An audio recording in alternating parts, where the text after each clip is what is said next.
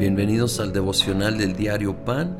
Este día 9 de agosto vamos al capítulo 8, la primera mitad de este capítulo y aquí en el Evangelio de San Lucas 8:4 dice de cada pueblo salía gente para ver a Jesús y cuando se reunió una gran multitud él les contó esta parábola. Un sembrador salió a sembrar. Al esparcir la semilla, una parte cayó junto al camino, fue pisoteada y los pájaros se la comieron. Otra parte cayó sobre las piedras y cuando brotó, las plantas se recayeron por, perdón, se secaron por falta de humedad. Otra parte cayó entre espinos que al crecer junto con la semilla la ahogaron, pero otra parte cayó en buen terreno, así que brotó y produjo una cosecha del ciento por uno. Esta parábola es tan importante.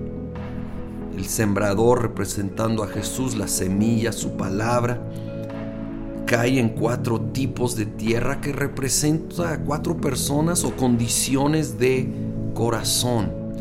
Uno es el corazón endurecido, como un camino duro que no ha sido arado y, la semilla no penetra y se lo lleva el enemigo. Hay que asegurar que con el paso del tiempo, los golpes de la vida, no nos volvamos duros, sea ablandada la tierra en la palabra y presencia de Dios. Habla de de una parte que cayó sobre piedras y las plantas se secaron por falta de humedad. Cuando hay esas piedras, cuando hay cosas en nuestra vida, preocupaciones, tentaciones, cosas que roban la prioridad de buscar a Dios de todo corazón, es tan, tan común que luego nos volvamos secos. Hay tanta sequedad espiritual que nosotros busquemos el agua del Espíritu. Pídele ayuda al Espíritu Santo hoy y todos los días. Busca, asegúrate de estar regando el corazón, la mente con la palabra y con la conexión con otras personas. Sí, también nos va a ayudar a no ser como la primera tierra dura cuando tenemos contacto con otros y, y nos lleva la empatía del dolor, de las luchas, de los retos que otros también están enfrentando. No aislarnos solamente en nuestro mundo y en nuestra necesidad. Hay esta tierra que también eh, describe aquí como entre espinos y la verdad no puede desarrollarse. Y también son esas preocupaciones, son esas tentaciones, son esas cosas de la vida que a veces les damos demasiada atención, demasiado valor, sobrevaloramos las cosas del mundo y van de alguna manera sofocando las cosas de más valor.